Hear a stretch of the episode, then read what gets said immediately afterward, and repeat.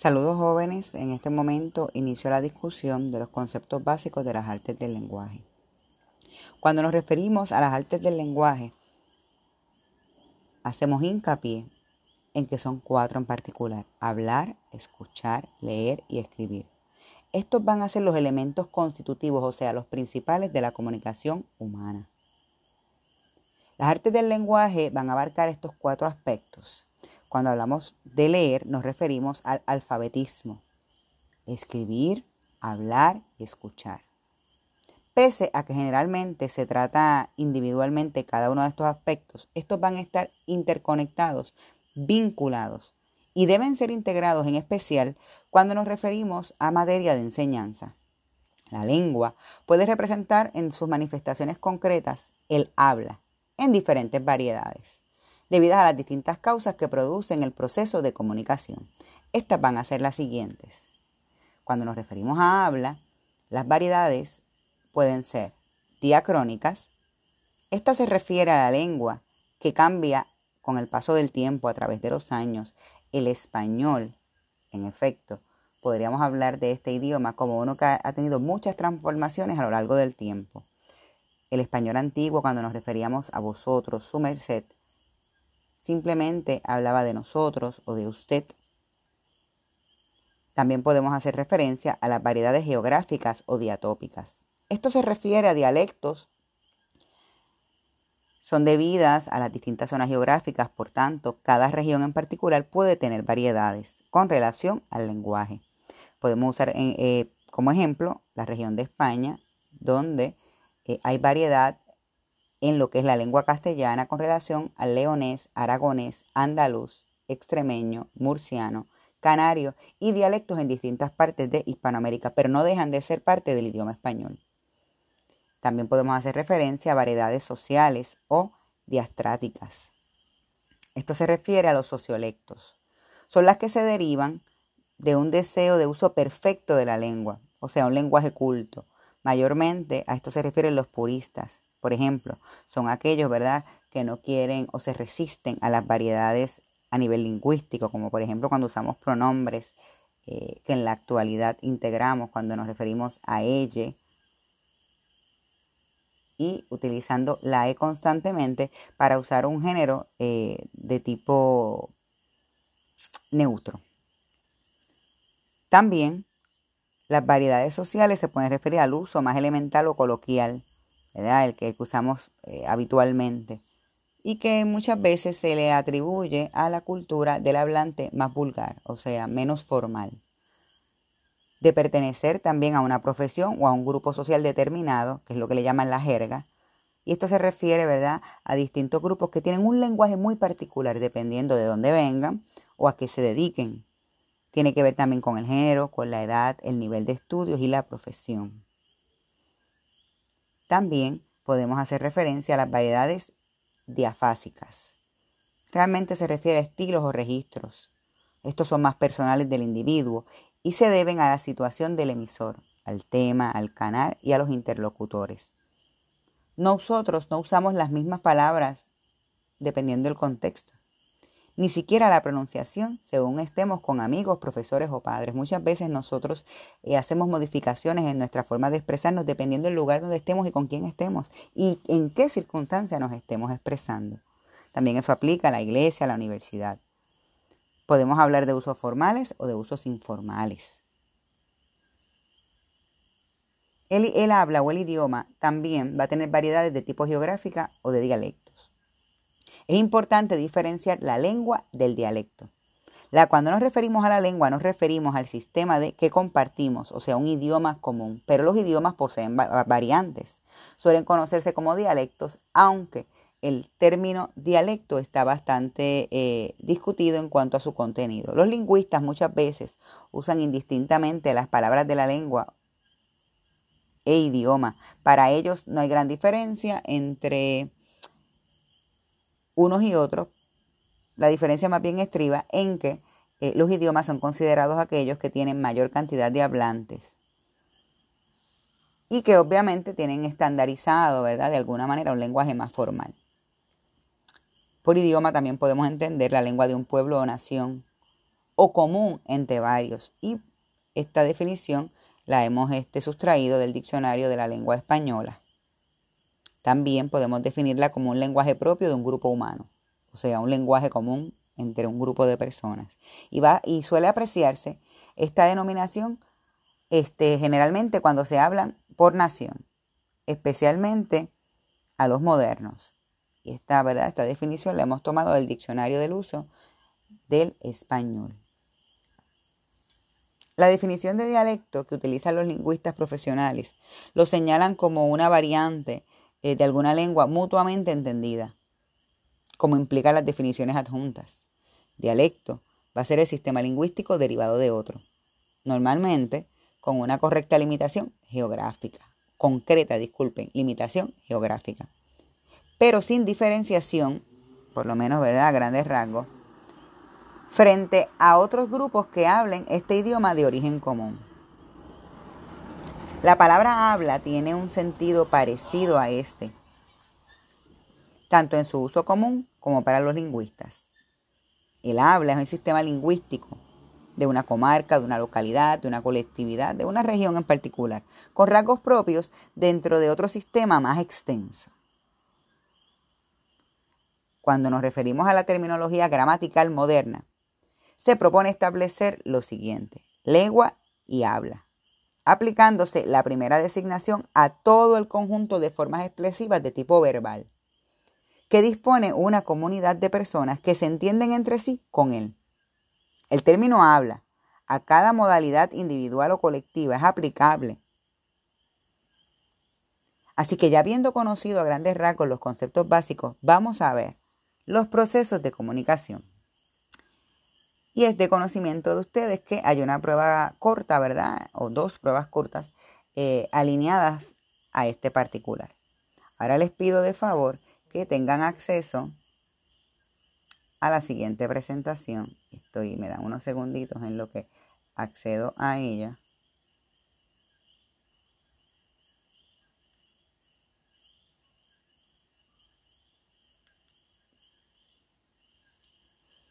Vamos a ver la presentación que hace referencia a los procesos de comunicación verbal y no verbal. Como objetivos para el desarrollo de, esta discusión, se supone que al finalizarla, ustedes puedan identificar los componentes de la comunicación verbal y no verbal de manera eficaz, además de reconocer las funciones del emisor, receptor, código, canal y mensaje dentro del proceso de comunicación verbal y no verbal. También deben poder identificar en el texto los componentes de la comunicación como con un mínimo de errores. Pero entonces, ¿qué es la comunicación? Colegas, según la Real Academia Española, la comunicación se define como la acción de comunicar o comunicarse. Comunicar es lo mismo que conversar, tratar con alguien de palabra o por escrito. Transmitir señales mediante un código común al emisor. El código común generalmente es el idioma y al receptor. La comunicación verbal es el uso de palabras para la interacción entre los seres humanos. El lenguaje, propiamente dicho, expresado de manera hablada o escrita. Así que constituye un nivel primario de comunicación y se centra en lo que se dice. La base de este tipo de comunicación está en la utilización de conceptos. Cuando nos referimos a formas de comunicación verbal, nos vamos a referir a las comunicaciones orales y escritas. Las comunicaciones orales se realizan a través de signos orales, o sea, a través de nuestro habla, de las palabras habladas.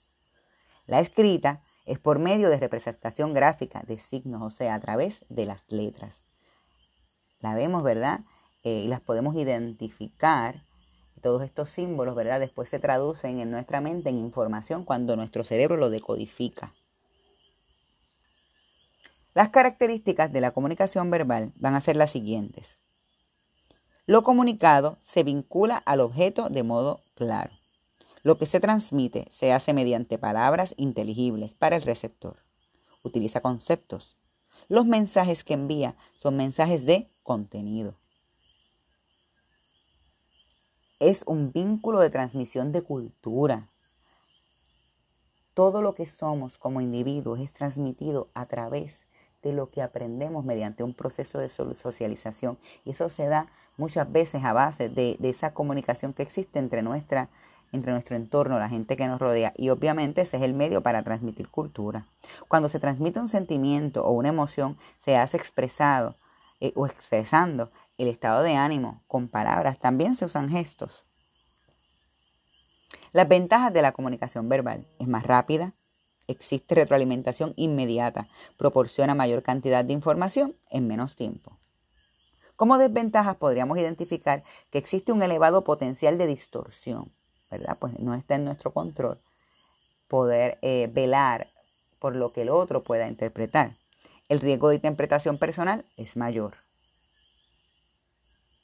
Cuando nos referimos a comunicación escrita, Dentro de las ventajas que podemos identificar, podríamos indicar que existe un registro de comunicación permanente, tangible y, verificable. Por ahí hay un dicho que dice que todo lo que tú escribes permanece, ¿verdad?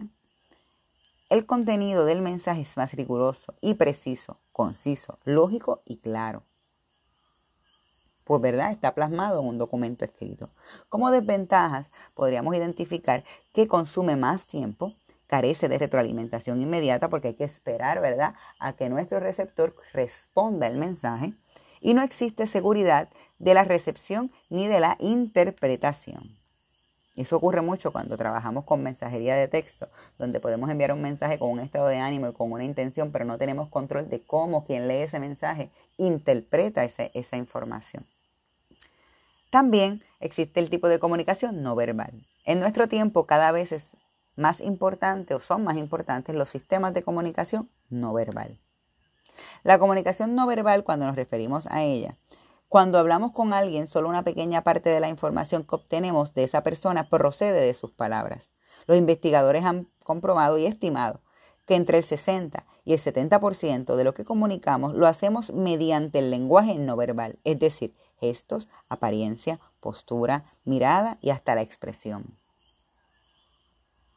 La comunicación no verbal se realiza a través de un sinnúmero, una multitud de signos de gran variedad, imágenes sensoriales como las visuales, auditivas y olfativas, sonidos, gestos, movimientos corporales, etc.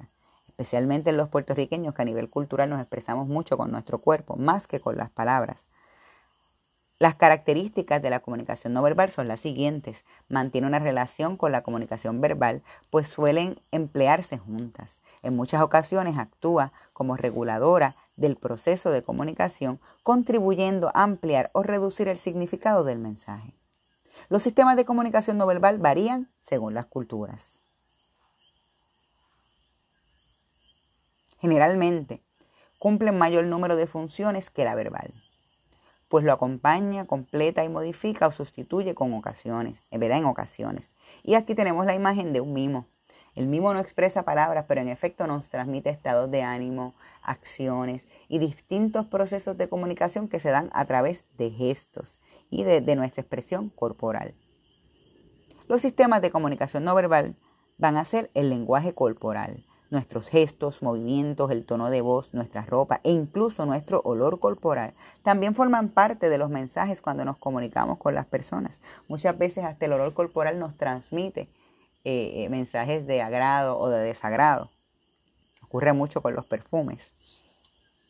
El lenguaje icónico, en el que se engloban muchas formas de comunicación no verbal, por ejemplo, el código Morse, los códigos universales como las sirenas, y volvemos a hacer énfasis en el código Morse, Braille, lenguaje de sordomudos, son códigos semi-universales que en muchas partes del mundo en esencia se utilizan. Además, tenemos otros signos como los otros signos, disculpen, como los besos, eh, los signos de luto o duelo, lo utilizan un lazo negro. Es, todos esos son símbolos que nos transmiten mensajes, códigos particulares o secretos, señales de los árbitros o deportivos que aplican solamente a ese grupo de personas que está dentro de ese contexto.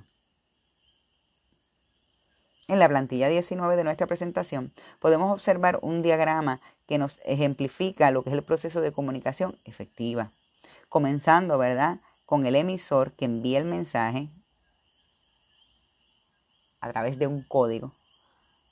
y es transmitido mediante el canal. El receptor, que es quien recibe el mensaje, decodifica, o sea, traduce esa información en su mente y luego produce una retroalimentación. ¿Cuál es el canal para transmitir la información? El ruido. En este caso, ¿verdad? El sonido que produce eh, nuestra voz cuando eh, llevamos esa información. Las partes del proceso de comunicación. El emisor es la persona que enuncia el mensaje en un acto de comunicación. Tenemos también al receptor. En un acto de comunicación es la persona que recibe el mensaje, o sea, el que escucha, ¿verdad? El código es el conjunto de signos sistematizado junto con unas reglas que permiten utilizarlos.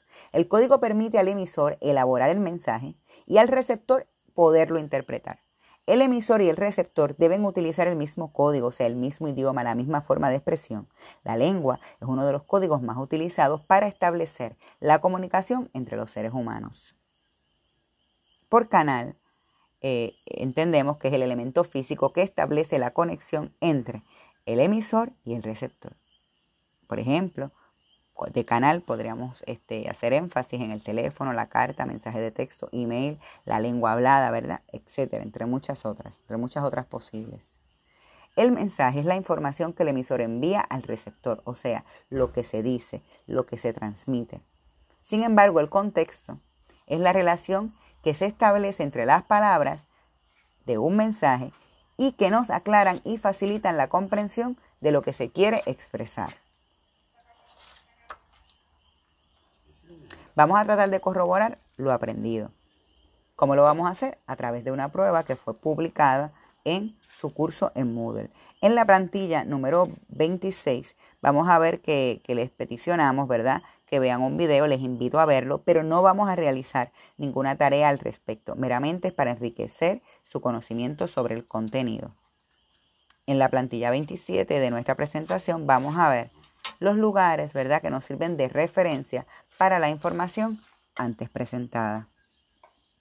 En este momento, les peticiono que tengan acceso a la presentación titulada Reglas de, socio de sociocomunicativas, disculpen, y su importancia. En la plantilla número 2 de esta presentación vamos a observar las siguientes palabras, reglas sociocomunicativas, y vamos a reflexionar al respecto. ¿Qué ustedes entienden sobre estos conceptos? Las reglas, ¿qué son reglas? Son códigos que nos exigen un comportamiento en particular, una forma de comportarnos, ¿verdad?